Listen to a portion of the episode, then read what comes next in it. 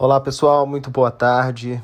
É, aqui quem fala com vocês é o professor Marcelo Santana e nessa semana nós viemos trabalhar um tema de processo civil que é um tema que para muitos pode ser um tema muito batido, muito de muita discussão, muito emblemático, mas eu acho que é algo que a gente precisa de continuar a refletir, continuar a dialogar, porque a gente ainda não tem um estabelecimento de limites na própria legislação. De que, que eu estou falando aqui então para vocês? Falo para vocês do artigo 130, desculpe, gente, do artigo 139, inciso 4 do Código de Processo Civil, que fala a respeito dos poderes do juiz para utilizar medidas indutivas, coercitivas, mandamentais, subrogatórias, tudo com o objetivo de fazer cumprir, de dar efetividade à tutela jurisdicional, facilitar ao máximo com que essa tutela seja efetivada. Aí vocês vão me dizer, Marcelo, mas esse dispositivo, esse dispositivo não é um dispositivo legal, um dispositivo importante? A gente tem que entender que sim, ele foi um dispositivo que foi criado com o objetivo de auxiliar né, nesse sistema de efetividade dos provimentos jurisdicionais. Afinal de contas, queridos, a dificuldade que nós temos hoje para que um processo comece e termine é, em seu tempo razoável, né, é muito complexa.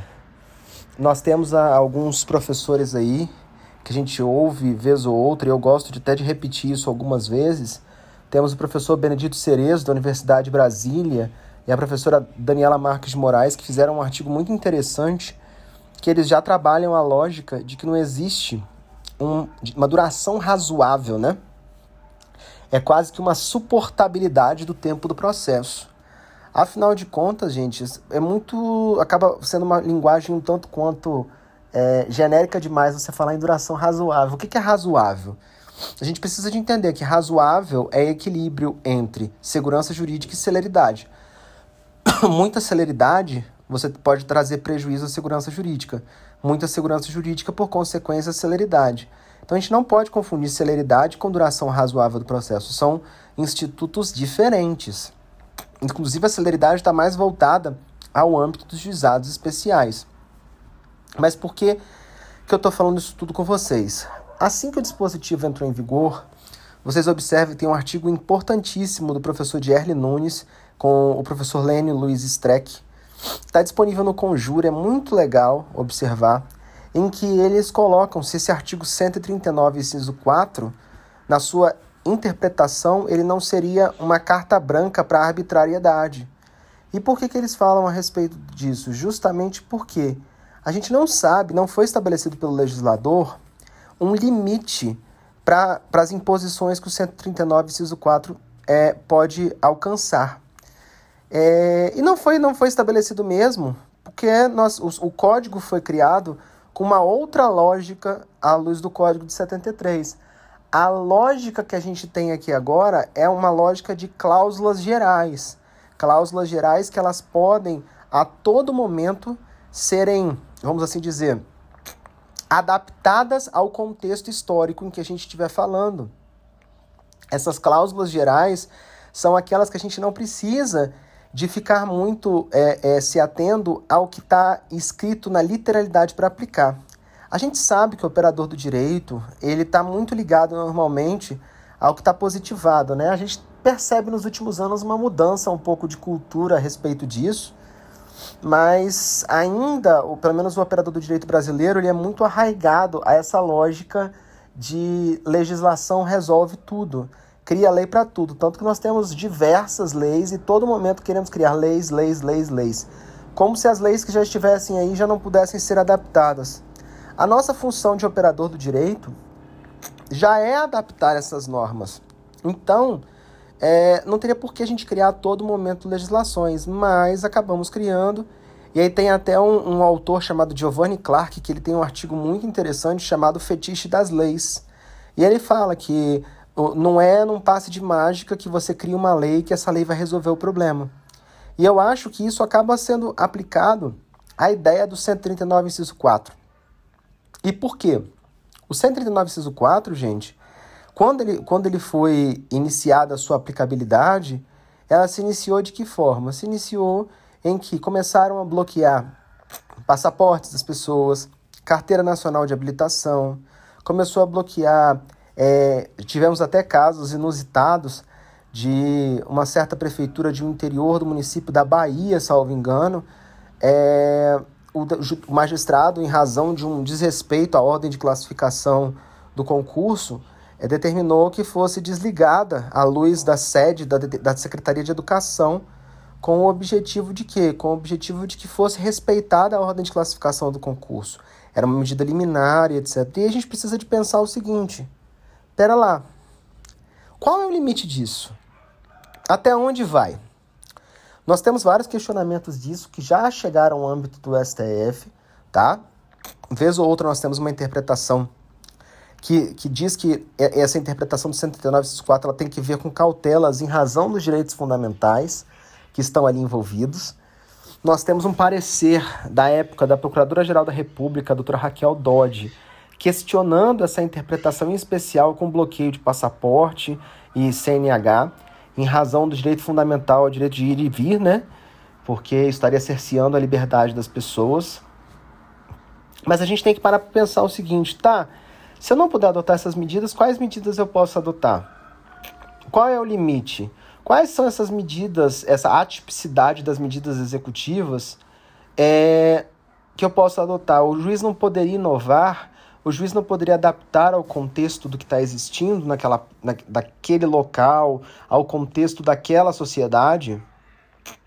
Eu percebo que a gente não pode querer analisar a lógica aqui sob um viés, vamos assim dizer, restritivo.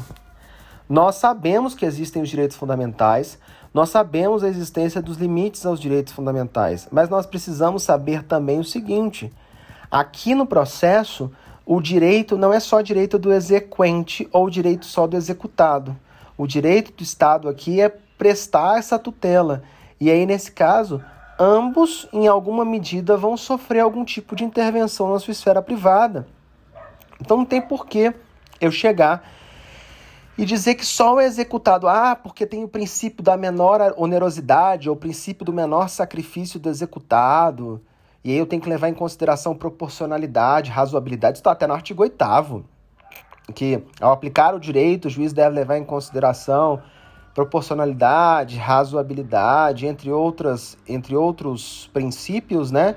Entendo perfeitamente. Eu acho que tem que levar em consideração isso mesmo. Isso, inclusive, é uma dicção que quase que repete o que já consta lá no, na lei de introdução às normas do direito brasileiro. E isso não questiono, de hipótese alguma.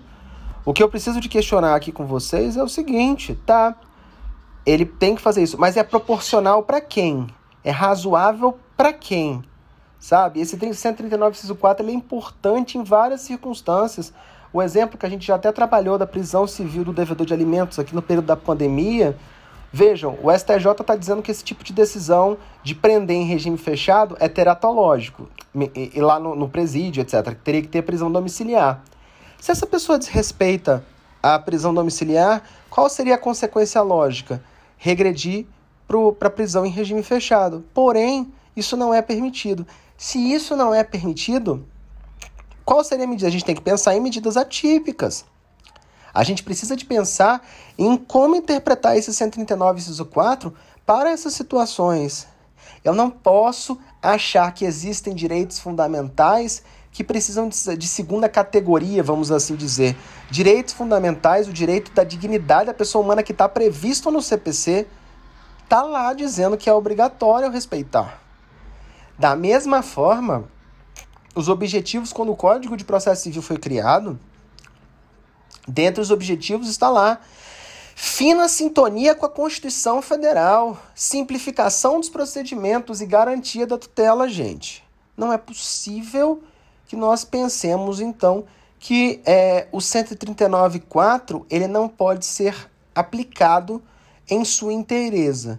Óbvio, cada caso concreto vai ser um caso concreto, cada circunstância ser uma circunstância. Vai caber ao magistrado analisar e pensar que medida será mais adequada àquilo. Agora, simplesmente considerar que esse dispositivo é, é eivado de inconstitucionalidade, é um completo absurdo. Na verdade, o que acontece é a interpretação é que deve ser de acordo com o caso concreto de forma razoável. Mas isso vai acontecer para todo o sistema. O sistema processual atual é um sistema principiológico, gente. Então não faz sentido a gente querer limitar demais, estabelecer muita, muita, muito delimitado as coisas, o sentido muito delimitado do 139.64, sob pena inclusive de a gente desrespeitar o direito das partes que estão envolvidas no processo como um todo. Ok, gente?